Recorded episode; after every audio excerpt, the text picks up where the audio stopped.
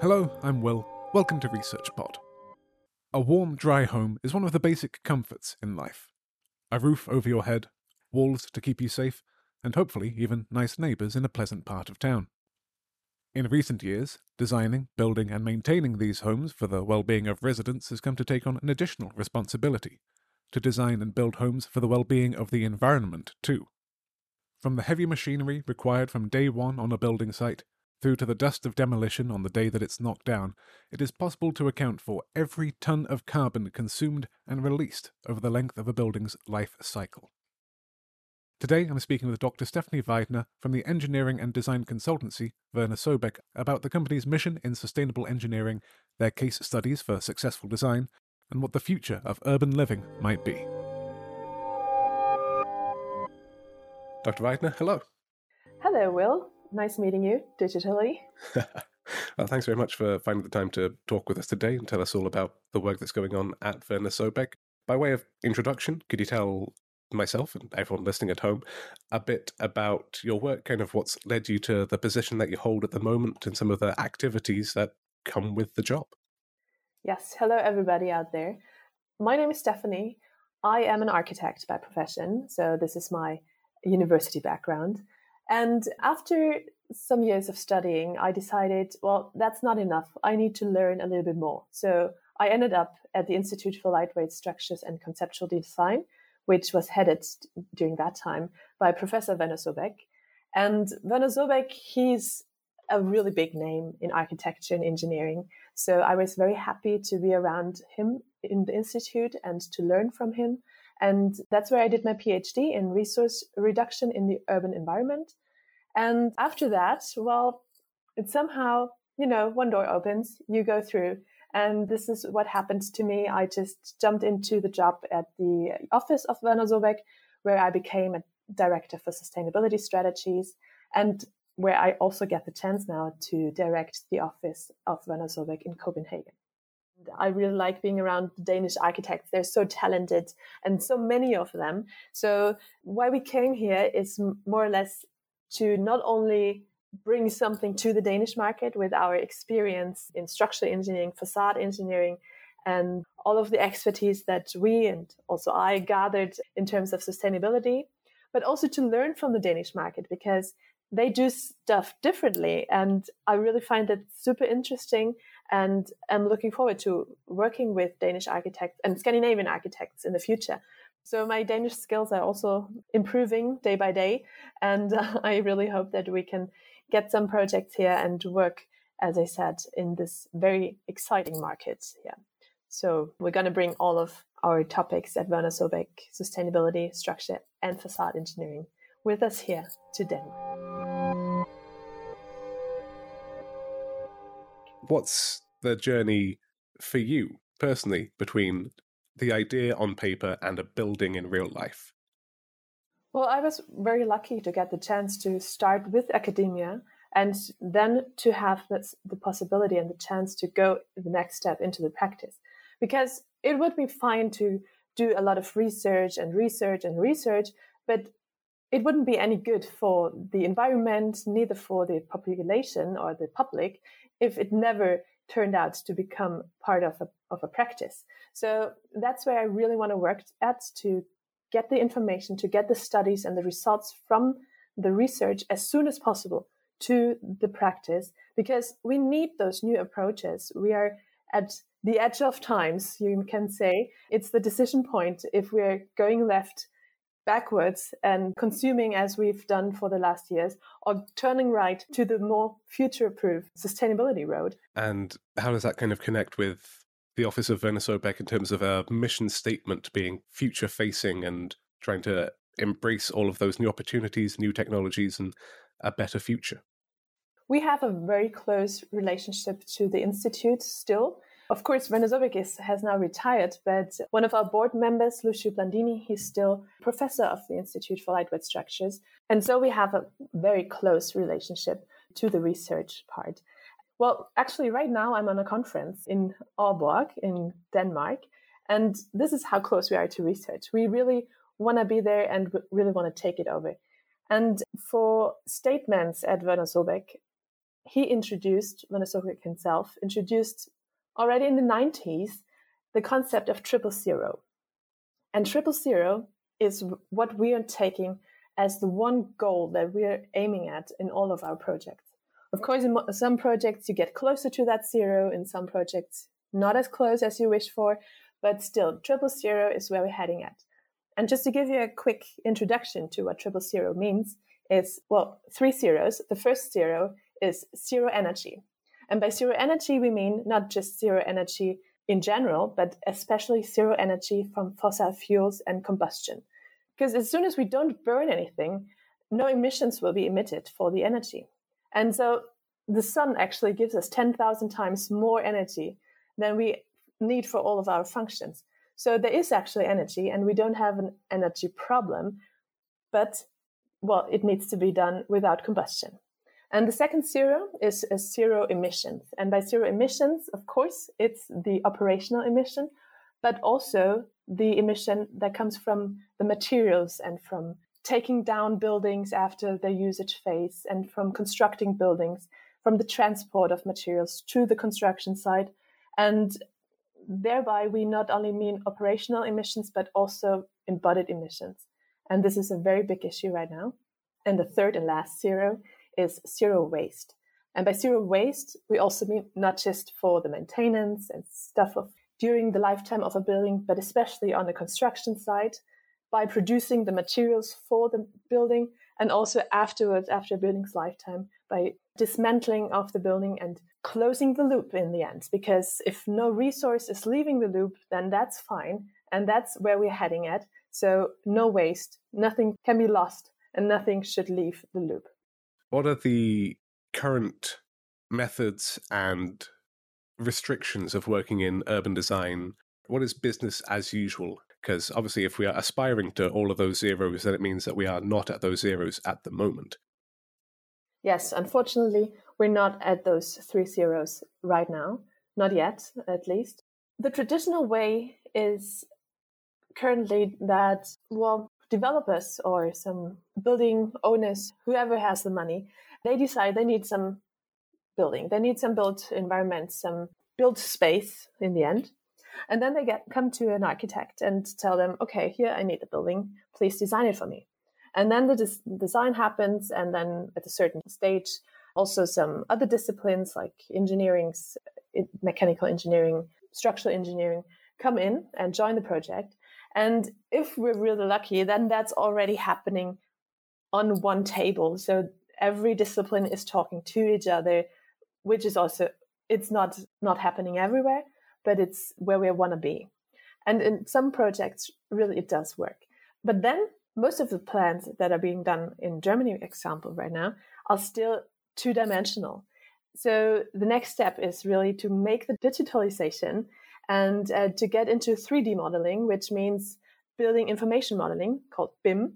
And this is one essential part, I think, also in terms of sustainability, because as soon as you work together with all disciplines on this one model, digital model, you are much more efficient and you will have a different kind of conversation, which is not happening on a 2D drawing at the moment. And then, of course, the production and the construction part is being done also by a different company. And they take over at some point and they have their own agenda and in head. So this is what is used to be done. And that's not really quite where we want to be. We need this one sustainability manager who's really making sure that everyone is talking to each other, that everyone is on one table, really working on the same rope and pulling the project on the sustainability road and making sure that those goals are being followed through right to the end, also by construction, by producers, and by all parts, but all stakeholders that are involved. So this is where we're heading at. And I think, as I said, management of sustainability is one key word, and the other one is digitalization, information flow, work efficient, and make sure that everything connects and everything works together. Well, as a case example of all of this hopefully working together from the top down and quite literally at the ground level, the work that's been going on in Hamburg, some of the buildings planning and operations that's been going there, even from the very earliest stages, at what point was sustainability brought into the brief? Do you know how much has that worked so far? Well, Hamburg, especially the Hafen City in Hamburg, they have a really interesting concept. The Hafen City is a company that is yeah responsible for a really big development area in Hamburg, in a very central area of Hamburg. They make sure that every project has not only a certification for sustainability, but also some overarching sustainability goals. And so those overarching goals, they need to be put into the contract with the developer that wants to get the plot. So I think this is a really good attempt of using sustainability not only as a okay you need to do that because it's your responsibility for the next generation but also to give them an incentive by them i mean the developers to really establish uh, sustainability in their projects very early by giving them the benefit of and a cheaper plot by the it's an economic reason but still it's it's valid. It's very good. So by doing this we join projects in, in this case very early because they need to put down their goals into the contract. And if they're in the contract they need to follow it through. So i really like this principle that the hafen city is working on there because well as i said the incentive is there and the developers are getting aware okay certification is maybe not enough. We need to do a little bit more. We need to look at our embodied emissions. We need to do some recycling and need to take care of reducing resources in the project. And yeah, I really like that. So I hope that a lot of other municipalities will take up on this principle and use it. Well, I think that covers some of the economics of sustainability and some of the psychology of it as well. But to talk directly about the chemistry of sustainability. We've mentioned embodied emissions a couple of times and where those come into the developmental cycle of building a building, its life cycle, and afterwards. What specifically are the emissions that are involved? Because the most famous emission out there that people might be aware of listening is carbon dioxide. We think of generators making carbon dioxide and cars as well. Are there any other less famous emissions that we've got to be wary of? The Kyoto Protocol has set six greenhouse gases, and all of those can cause emissions. There are several other gases that do cause emissions, but those six were primarily set in the Kyoto Protocol. And the reason why everybody focuses on CO2 and all of those other emissions are being calculated in CO2 equivalent, the reason is that CO2 lasts in the atmosphere for a very long time, like 800, 900, or 10,000 years. And that's the reason why CO2 is, or why it's possible to calculate budgets with CO2. Because you know, what we emit now, it will stay there for the rest of our lifetime, on, of the lifetime of the following generation. And that's why everybody uses CO2 as the primary greenhouse gas. And by the way, in Germany, for example, we have 88% of all greenhouse gas emissions is CO2. So it does really weigh a lot. But uh, that's the history around it. And this is why IPCC, for example, they always use CO2 as the number or as the element for the budget and for the global warming potential analysis. And you mentioned earlier that there was the different life cycle stages of the building from beginning to end and kind of even the afterlife of it, of reusing the material.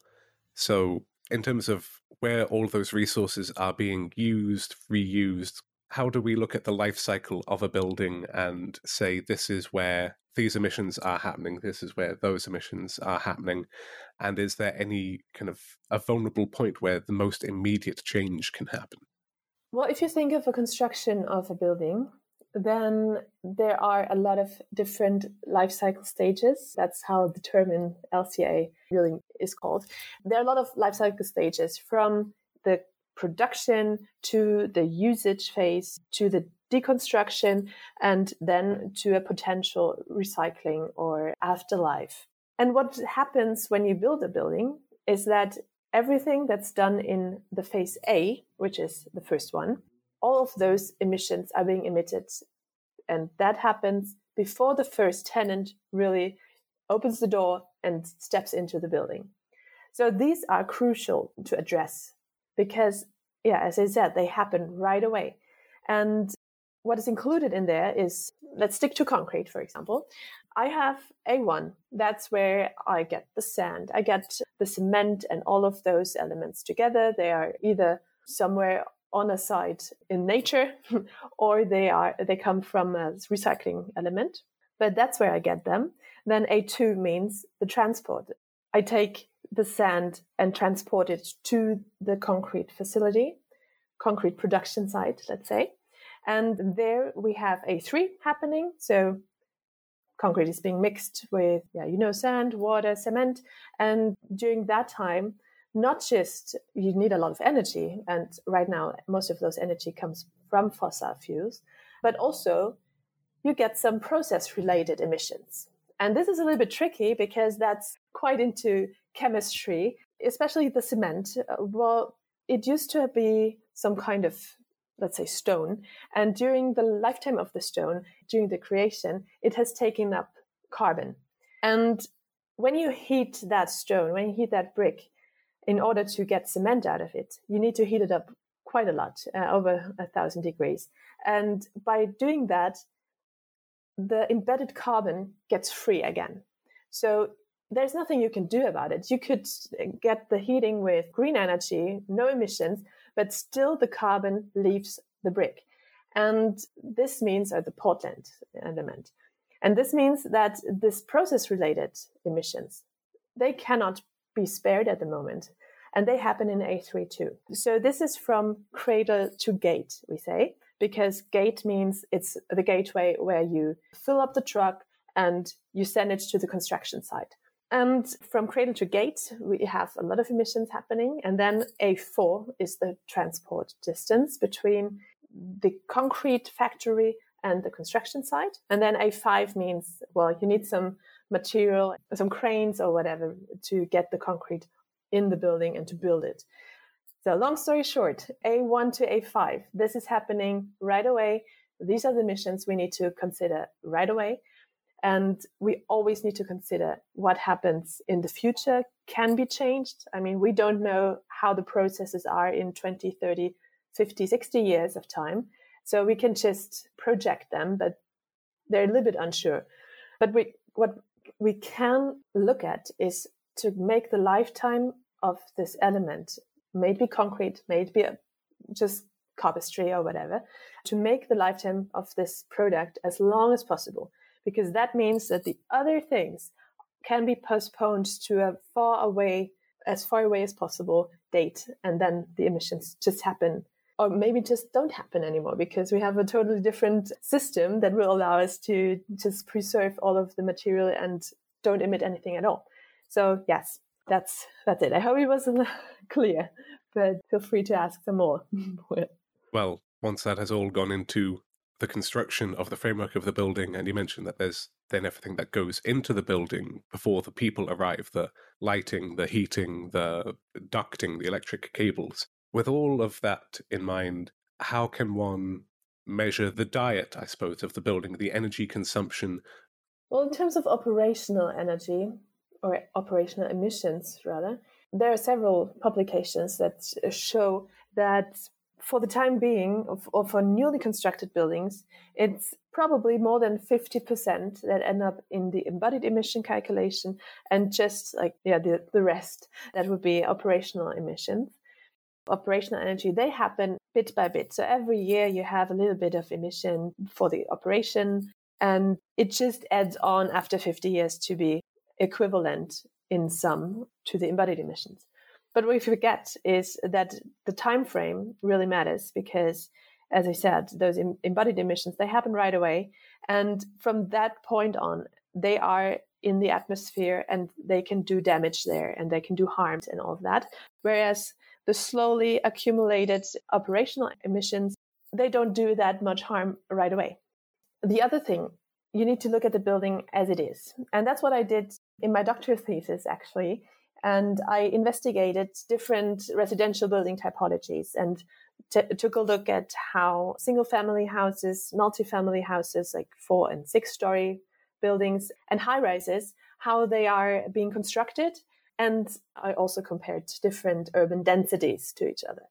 And what I found out, probably everyone expected the results, but it was the first time, as far as I know, uh, that somebody actually proved it, is that single family houses are really, really bad. And the best, the best way to build efficiently is to have a six story multifamily house. And this is because the floor area of efficiency of single family houses and also of high rises, I must say, is quite bad. In terms of single family house, you have a lot of construction floor area because the walls are just as big for a four and six story building as they are for a two story building. Then you cannot share any circulation area with other tenants of other apartments. Then you don't share any technical floor area with anybody else. So it's all just that one building that needs all of that. And then single family houses are also quite heavy. Per square meter, it's more than two tons that single family houses use, use up. And for the multifamily houses, instead, we are down to, I think it's 1.4, 1.5 ton per square meter. So it's quite lighter and it's just more efficient in the floor area. I do think that high rises could be one solution, especially for very dense areas and very dense urban cities. And that's also where the population growth is happening over the next years in those already quite dense cities. So, floor area or buildable area is very rare. That's why high rises become very popular. So, in terms of getting high rises up to a sustainable level, also means to increase the floor area efficiency, to maybe think of vertical transport systems, to decrease the amount of the core, just to have a bigger usable area.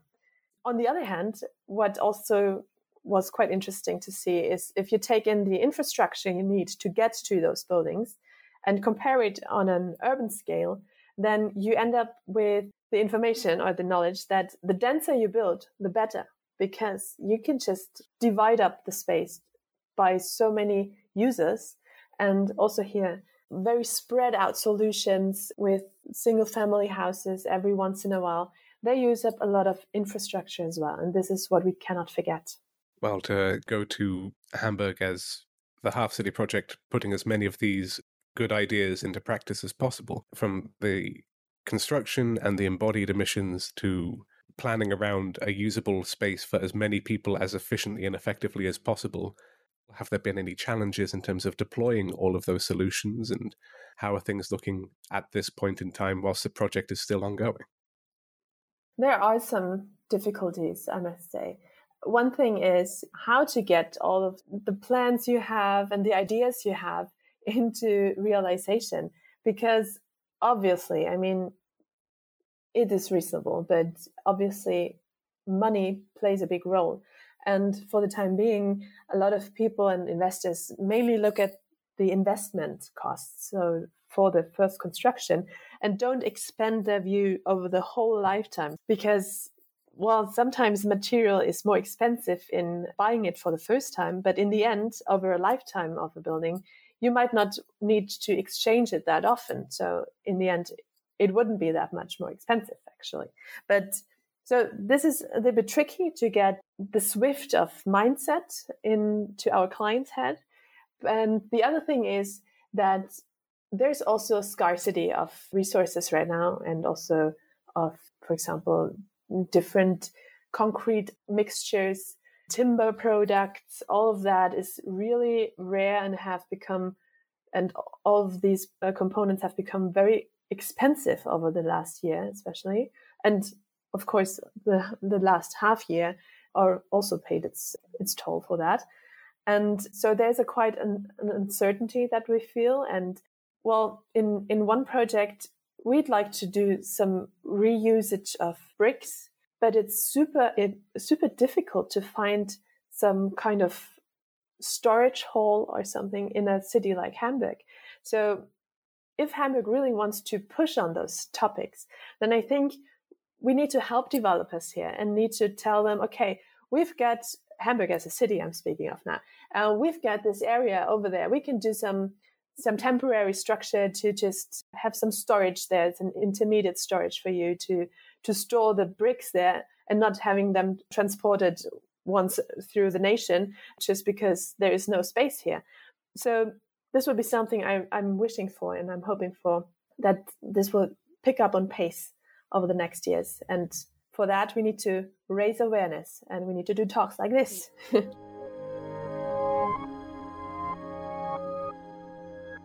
Is there anything that you see from kind of the cutting edge of technology that can fix any of the problems that you've encountered along the way? Are there any new formulations for concrete? Any new deployments for, I don't know, electric infrastructure or heating? What is a far future, perhaps, an imagined future for how things could be different, be better, or you know, be an interesting way to find out? yeah, interesting question. I do think that uh, maybe robotics play a bigger role in the future, even on construction sites, because while manpower is rare, manpower is expensive, and at least in Germany, we don't have enough people to to really do the work and do the work properly. Maybe this could be one thing to say in future we we'd have some we'd see some more robot robots on construction sites. And then we've been in touch with a lot of concrete and cement industry people and we frequently catch up with them and to ask what are you doing what are your plans where are you heading and it is super interesting to see what they want to do and where they're actually moving to. And for them, it's not very easy to do some major changes. And it's just, yeah, more or less baby steps working forward. They are now focusing on substituting those Portland elements for the cement because, as I said, the emissions here are really hard to be working around with. And so that's one focus to substitute it, to also change processes in order to get less fossil energy and more so called renewable energy into the process and to just actively reduce emissions there. It is a slow process, I say. And then you always have regulations and laws that make it even a slower process. Same thing actually with the steel industry we do see them also working on different systems, how to melt steel, how to use also for construction steel, not only reinforcement steel, more recycled material. Yeah, so there are some progresses going on. We are always aware of that. And as I said, working with the industry on that to be informed. But it is a long way. And oh, same with timber, by the way. It's a super nice material. I really like timber where it really makes sense in a building. But also here in Germany, it's forbidden to reuse timber elements. And this is something that doesn't make sense because I don't want to burn or combust the timber after usage. This is just against circularity. I would really like to use it further as a material over the next decades to come, even after being taken out of the primary usage place. So, yeah, to cut it off, it's been go- some things are going on. I hope for more to come. We need some innovations on different materials. We need to work with more different materials, not just reinforced concrete and timber. Maybe there could be some fabrics in, maybe some 3D printing, different technologies. And I'm really looking forward to working with them in the future. Well, an alternative perspective on the future rather than you know new technology and all of these ways to do more and do better would be that you know there might be just a limit to growth and development there's only so much that can go out of one resource location out of one resource source and into a transformed location like you say getting sand from one place to another that with every building that is torn down you can save as many bricks as you can try to but there will be some destruction there will be some loss that you cannot 100% recycle you cannot 100% supply everything infinitely forever. Is that anything that you personally or like the industry is trying to face up to? Is there only so much that we can do? Yeah, I think we really need to set as a limit and a budget, not only in CO2 wise, but also in resource consumption wise. And this would lead also necessarily to more innovation because then you you just need to work around with what you've got. And especially for those countries like we are living in, in the industrial world, we actually don't need to build much more because, well, over the next hundred years, our population won't really grow. So, for everything we've got, there should be a further usage and a longer lifetime period. And that's what I think the construction industry will necessarily focus on a lot over the next decades. And that is on reusing existing building material structures. So, renovation, retrofitting, and transformation are the buzzwords of the next generation because we've got a lot of material already built somewhere. Maybe it's not exactly where we want it to be, but I mean, due to COVID, we've got a really big push in terms of digitalization. So we're not work, uh, sitting together, but it's working. And just not to have those building elements where you want them to be doesn't mean that you cannot use them at all. So either you use the components as they are and take them as they are to a different plot, or you really get your usage to the plot and work with what you what you find there. That's one of the first things that we look at. Is there something when we cons- do the consulting? Is there something that we can use further? Do we have an existing building that maybe needs some transformation and then could be very well on keeping resources and also on reducing emissions? Is there anything that people listening to this, if they are in a professional position like a planner or a builder, what can they know having listened to this podcast that they might not have known before they listened? And if there is any difference to what people in the public would take away from that, what is someone who you know isn't in research but does want to know about the future of building? What could they learn from this as well? Well, I hope that our conversation will help you understand how important it is to look at projects individually, to always decide very early in the project to confront sustainability and to not only confront it, but also to take it to the heart of the project. Because I really think this is very necessary for us to at least somehow make it to the two degree Paris Agreement I'm not speaking about 1.5 because I really don't think this is possible, but a degree, it's not too far away. And the building environment, it plays such a big role. When you calculate the emission that are being caused just by the operation and the construction of our buildings and also of the infrastructure, it can add up to over 50% of the global emissions.